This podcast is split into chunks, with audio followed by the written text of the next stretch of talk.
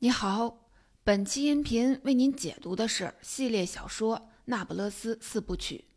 截至二零一九年三月，这个系列在全球的销量已经突破一千万册，可以说是千禧年以来最受瞩目也最独特的文学现象之一。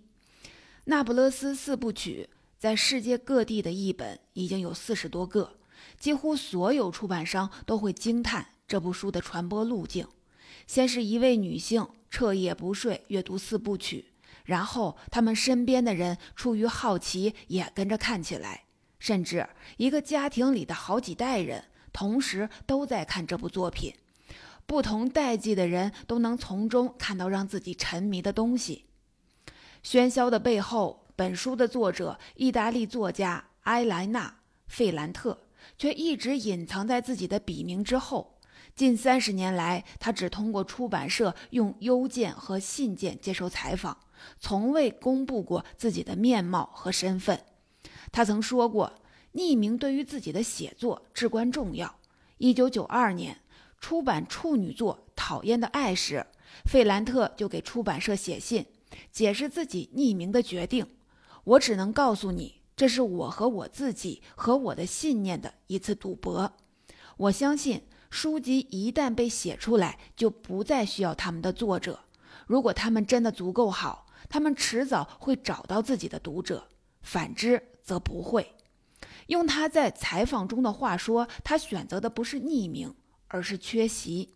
《那不勒斯四部曲》通常会被评定定义成是女性的《奥德赛》，也就是关于女性命运的史诗。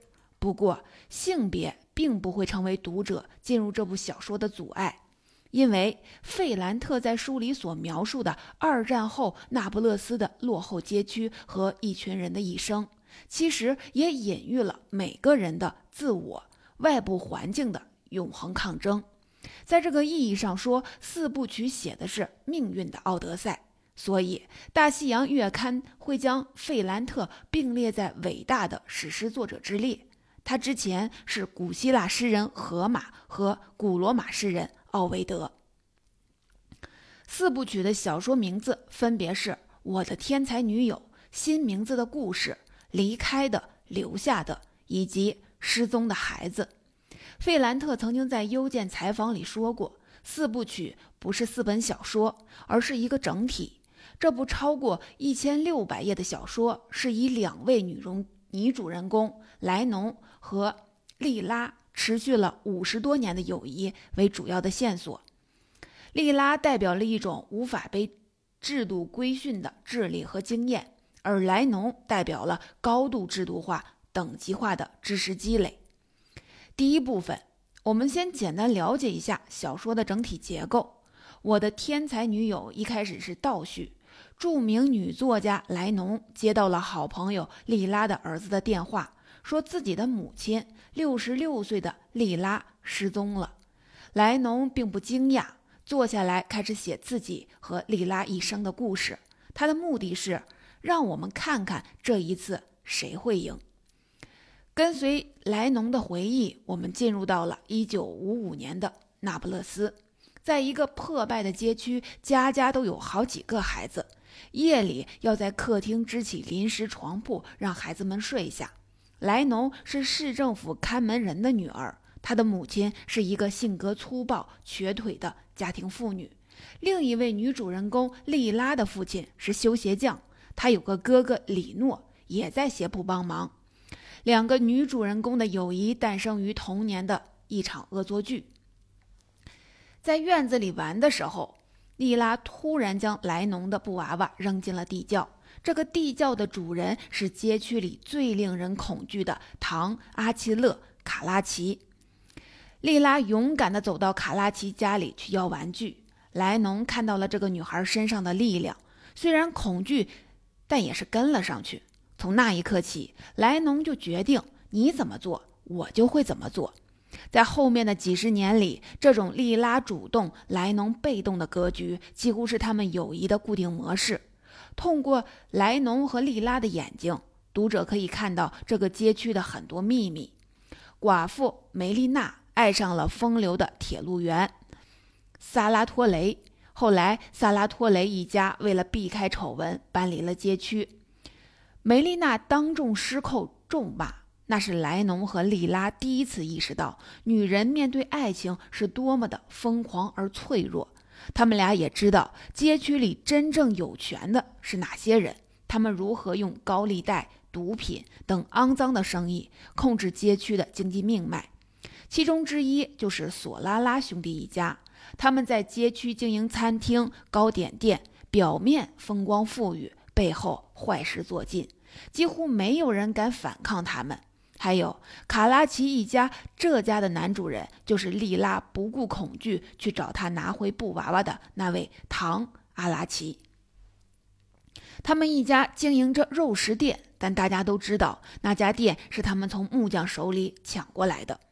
这个街区就是靠这些人维持。几乎所有人家在日子过不下去的时候，都会去借一点钱。暴力是这个街区最鲜明的特色。暴力的社会结构催生了暴力的语言。身处其中的居民从小就学会了用非常粗俗的语言来充当唯一能够捍卫自己的武器。莉拉对莱农也进行了这样的教育。当莱农遭遇一帮男生的欺凌时，莉拉会用。裁皮刀顶住对方的脖子，莉拉还教会了莱农，被男生扔石头时一定要捡起地上的石头扔回去。这两个女孩都意识到了知识的力量。还记得布娃娃的故事吗？唐阿奇勒没有将布娃娃还给他们，而是给了莉拉一点钱。莉拉用这笔钱买了一本《小妇人》，她和莱农一起读这本书，幻想将来两人能够通过写书挣钱，改变生活。需要注意的是，《小妇人》讲述的正是女性通过教育和努力实现独立的故事。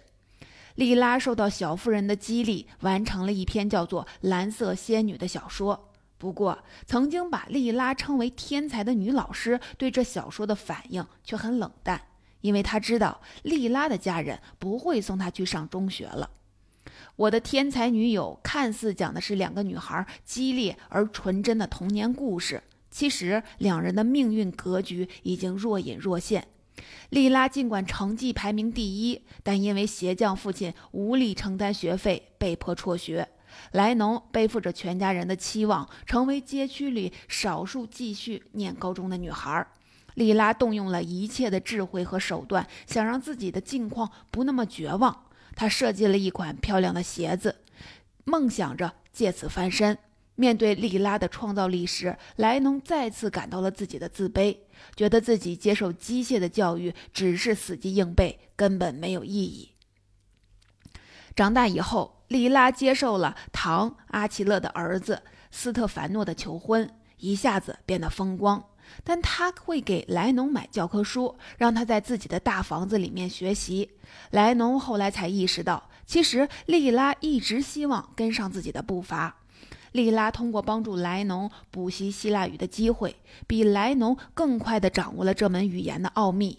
莱农对莉拉的婚后生活有一种痛苦的嫉妒，因为莉拉变成了美国电影里的那种时髦女郎。但更多的还是某种近似于幸灾乐祸的心理，因为莱农要去读高中了，他会继续学习希腊语和拉丁文，也会和自己喜欢的男孩尼诺更靠近一点儿。而莉拉则永远困在了妻子的身份里，被困在看起来俗不可耐的那不勒斯。如果费兰特要说的仅仅是两个女孩之间的竞争和嫉妒，那绝对不是这部小说能够征服读者的魅力所在。费兰特在这种对立和竞争之上，表现了女性之间深刻的依赖和理解。在第一本《我的天才女友》的尾声，莉拉在婚礼上发现，丈夫完全是出于商人的牟利本能，才将莉拉设计的鞋子拿去和欺负过她的索拉拉兄弟做交易。她的婚礼之间变成了一场背叛，一种羞辱，一场玩笑。莱农可能是整个街区对莉拉的遭遇最为感同身受的那个人，其他人只会在婚礼上开各种粗俗的玩笑。在第二本《新名字的故事》里，莉拉和莱农的命运构成了更尖锐的对照。莉拉因为太瘦弱，久未有身孕，丈夫就送她去到小岛上疗养。在那里，她和莱农心爱的尼诺有了一段恋情。莱农也在岛上，住在老师的朋友家的厨房里。尽管内心极度痛苦和嫉妒，莱农还要帮助这对恋人创造机会见面。在莉拉充沛的激情面前，莱农意识到自己的空虚。他迫切想拥有同样强烈的体验。出于一种模仿和失望的心态，他接受了尼诺父亲的诱奸。尼诺的父亲萨拉托雷就是第一本第一本里引诱寡妇梅丽娜的那个铁路工人。莱农把自己和莉拉对比之后产生的痛苦当成自己学习向上攀登的动力，成了街区第一个大学生，逃离了那不勒斯，去比萨师范学院上学。莉娜莉拉呢？她藐视一切的规矩和束缚，用最激烈的方式和丈夫以及婚姻抗争。她勇敢追求爱情，尼诺让她体验到了纯粹思考和生活的快乐。尽管尼诺是四部曲里最不可靠的一个角色，莱农在第二本书里也实现了对阶级的跨越。他认识了出身于上层知识分子家庭的彼得罗，打算和他一起搬到佛罗伦萨去。在这本书结尾，莱农回到那不勒斯，看到莉拉已经成为出走的娜拉，在工厂打工。这时的莱农即将出版第一本小说，他的创作灵感完全来自莉拉在小学时写的那篇名为《蓝色仙女》的故事。莱农偷了莉拉的故事，某种程度上也窃取了她的人生。四部曲里的第二本将个体对自我价值的发现和痛苦的追求展现得淋漓尽致。第三部的名字叫做《离开的，留下的》。我们知道，现实中似乎是莉拉留在了那不勒斯，而莱农离开了。但费兰特恰恰想描述其中的矛盾和模糊。离开的人未必真的有能力离开，因为莱农的根基其实还在那不勒斯。他得通过留下，通过接近莉拉，才能完成对自身成长线索的清理，明确自己的能力和边界。莱农在结婚前夕回到了那不勒斯，得知莉拉已经带着儿子里诺离开了丈夫，在一家肉市场打工，每天忍受剥削和性羞辱。莱农在《团结报》上发表了文章，揭露了工厂和资本家对工人的剥削，改变了莉拉和工友的处境。此时的莱农看上去属于精英知识阶层，也摆脱了自卑感，但小学老师却对他说：“莉拉不断。”继续读书是最大的浪费。莉拉是他见过最聪明的人，这应该是莱农一生中至暗的时刻。他意识到自己的小说实际上得益于莉拉的灵感。他去工厂将当年莉拉写的《蓝色仙女》还给他，但莉拉转身就将那个故事扔进了火里。时代的印记在第三本里也非常明显。意大利的时代变迁折射在街区每个人的命运中。恩佐是一个卖菜女人的儿子，他在第二本里将莉拉从不幸的婚姻中解救出来。之后，他们的生活很艰难，但他们抓住一切机会学习计算机技术。到1978年的时候，一起开了一家计算机公司，一夜成为了城区的富人，甚至可以和索拉拉一家对抗叫板。而婚后有了两个女儿的莱农，开始受到女性主义理论和马克思主义理论的吸引。他开始意识到，女人是被男人捏造出来的，迫切想挣脱婚姻的束缚，于是和尼诺陷入了激情的关系。另外，莉拉的成功再次让莱农怀疑写作和知识的意义。第四本《失踪的孩子》是四部曲的大结局，这部分聚焦在了两个女主人公的壮年和晚年，这是文学史中很少有作家用力去写书的年龄阶段。莉拉和莱农在快四十岁的时候一起怀孕，一起经历了那不勒斯大地震，互相照顾对方的孩子，这些都构成了一种情节的镜像关系。莉拉还拉着莱农一起写文章，揭发城区的肮脏勾当。两个人坐在电脑前面，用词语的力量对抗邪恶。这就像是小时候他们一起在院子里看《小妇人》的情境再度重演。莉拉的晚年陷入了极大的不幸。莉拉的女儿蒂娜某天离奇失踪，可能因为莱农接受采访时，摄影师误将莉拉的女儿当成了莱农的，所以黑社会按照那张照片绑架走了那个孩子。这是莉拉认定的事实，但莱农一直没有直面这一点。莉拉对莱农积压的愤怒爆发了出来，这可能是小说色调最阴暗的部分。最后，莉拉实现了自己十几岁时的愿望，就是将自己的存在彻底的抹掉。不留下任何痕迹，彻底失踪。莱农清楚自己永远无法做到这一点，但他又再次违背莉莉拉的愿望，将他们一生的故事写下来，让莉拉不至于真正的消失。至此，这段持续了五十多年的友情画上了令人无法平静的句点。第二部分。这样一个横跨数十年、涉及社会生活各个层面的故事，这样一种直白流畅、叙事近乎老派的写法，为什么会引起现象级的传播效应？我想通过小说最突出的三个命题来为您做一番简要的分析。第一个命题是女性友谊的规则和权利。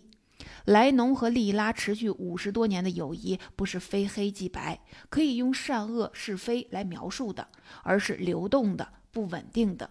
四部曲里，在不同的阶段，他们二人经常有疏远甚至破坏对方的机会。比如，莉拉想让莱农跟自己去逃学，这样莱农的父母可能为了惩罚他，不让他继续上学。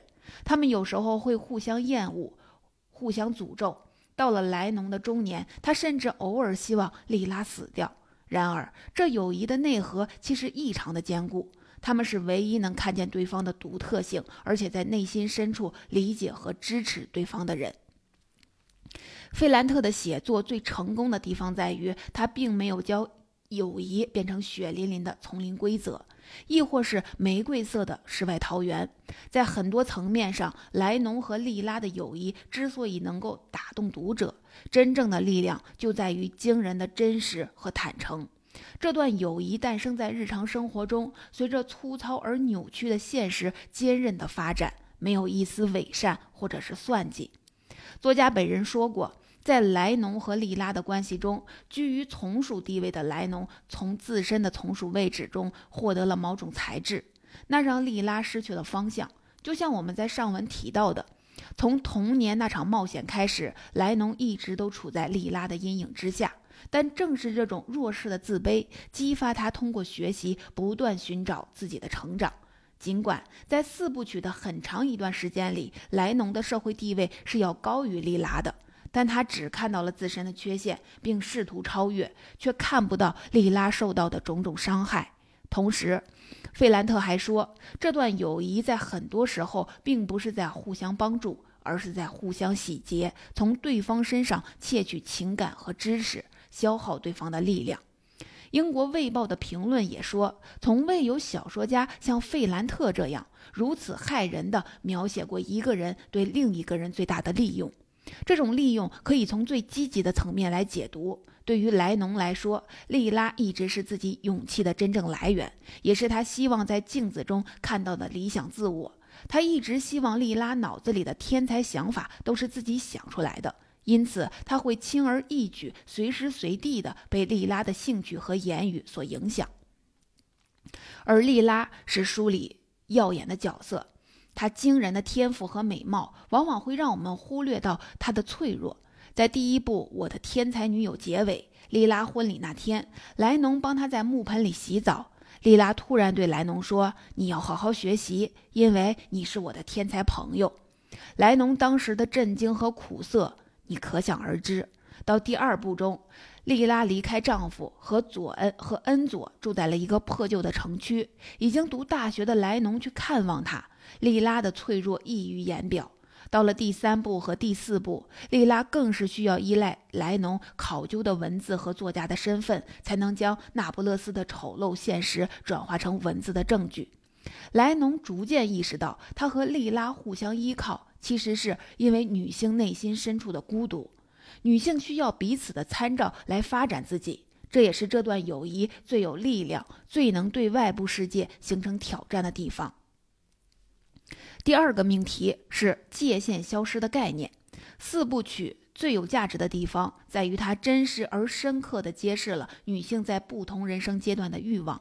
有评论家说，经期、生育这些细节跟知识、思想在这部小说里获得了同等重要的地位。这可以用小说中的概念“界限消失”来诠释。界限消失是莉拉在小说中定义一种生命的体验。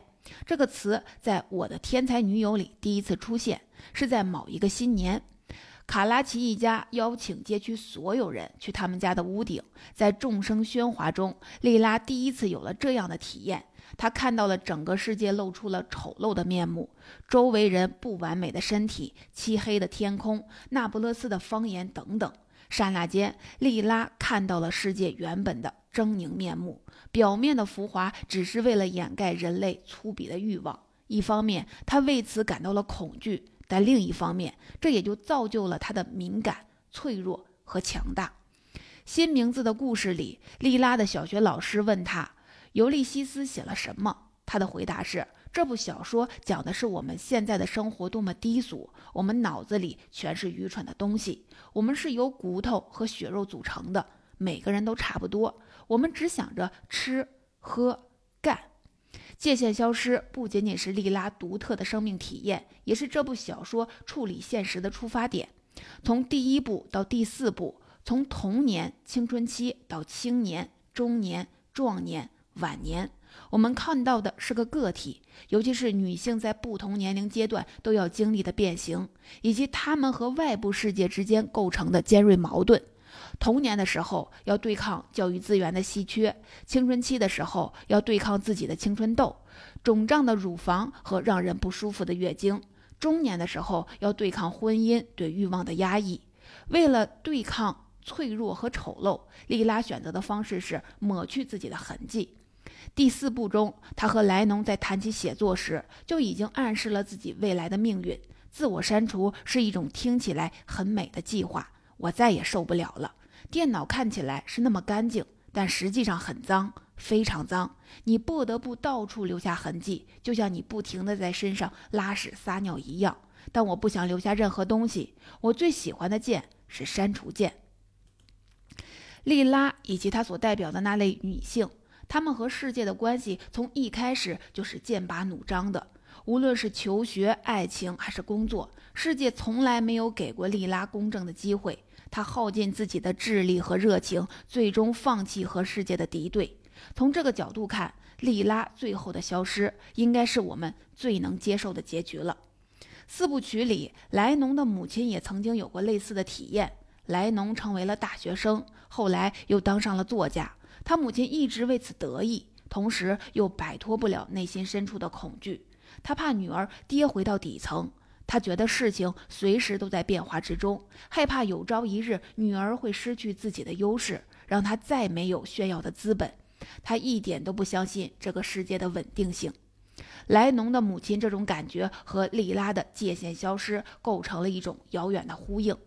莉拉能用一个概念表述出对现实的不信任，而莱农大字不识的母亲却找不到这样的词语。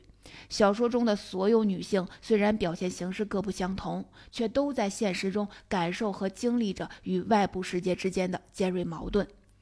第三个命题是女性和原生家庭的关系，以及女性与知识的关系。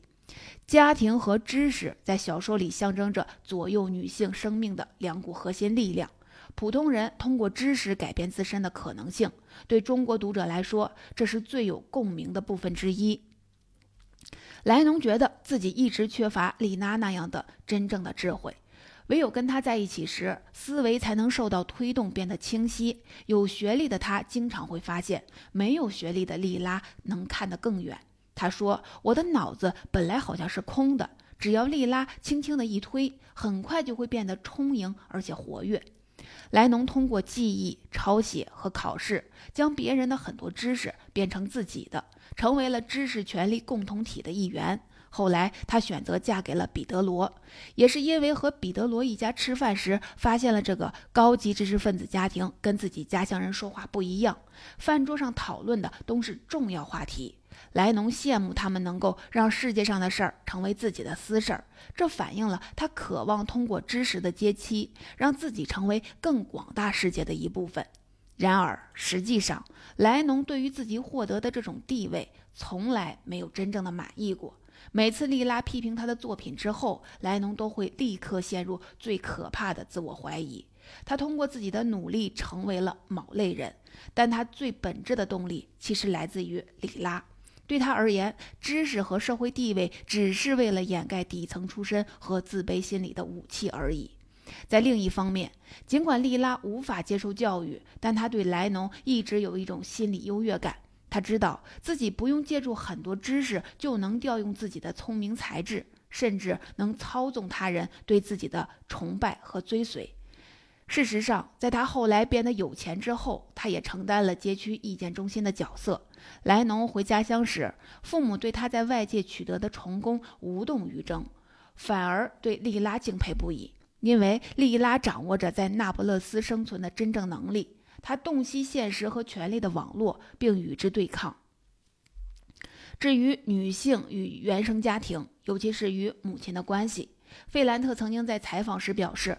母女关系是他所有书的核心，还说除了这个，他几乎没写别的。在小说中，莱农和莉拉的母亲都是那种表面上看起来庸俗家常的底层女性，但她们都会在某些闪光的时刻释放出强大的人性。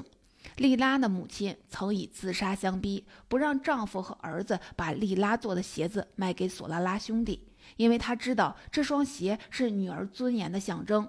但莉拉的父亲最后还是选择屈服。书里刻画的这种母女关系，既有我们熟悉的奉献和呵护，也有充满敌意的部分。比如，莱农的瘸腿母亲从童年开始就用粗暴的耳光和呵斥对莱农构成了巨大的阴影。在某种程度上，她的婆婆才是她想要的那种母亲。直到第四部，莱农和彼得罗快要离婚的时候，婆婆斥责莱农。说他轻浮，没有根基，不安于自己的现状。言下之意就是，既然他从底层爬到了现在的位置，就应该安于现状。在那一瞬间，莱农忽然醒悟过来，对他的婆婆说：“这么多年里，我一直觉得您是我想要的那种母亲，但我错了。我母亲要比你好得多。”在这样的时刻，莱农才真正承认了自己的母亲。他接受了母亲的局限，明白自己长久以来的迷失，正是因为他拒绝承认自己无法摆脱的起源。通过这样的顿悟，作家为我们呈现了母女关系中最有张力的那个部分。纵观整个四部曲，仅仅用女性史诗来形容也许不够完整，因为意大利在战后五十年的重要事件、时代更迭的种种信息，都作为了背景。与两位女主人公的命运交织在一起，但无论如何，真正让《那不勒斯四部曲》脱颖而出的，还是这个文本在探索女性意识上达到的广度和深度，让读者可以在极度流畅、犹如过山车一样惊险的阅读中完成女性意识的启蒙。贯穿于四部曲中的那种清晰、复杂、真诚，但也可能不那么讨人喜欢的声音，对于我们理解自身、理解两性关系和家庭结构，都是一种巨大的挑战。这也是它真正的力量所在。总结：第一，《那不勒斯四部曲》不是四本小说，而是一个整体。它通常被定义为关于女性命运的史诗。它的作者埃莱娜·费兰特。也被称为继荷马和奥维德之后的史诗作者。第二，四部曲讲述了女性友谊的规则和权利。两位女主人公在很多时候并不是在互相帮助，而是互相洗劫，从对方身上窃取情感和知识，消耗对方的力量。第三，四部曲真实而深刻地揭示了女性在不同人生阶段的欲望，让我们看到个体，尤其是女性在不同年龄阶段都要经历的变形，以及她们和外部世界之间构成的尖锐矛盾。第四，四部曲还刻画了女性和原生家庭的关系，以及女性与知识的关系。利拉代表了一种无法被制度规训的智力和经验，而莱农代表了高度制度化、等级化的知识的积累。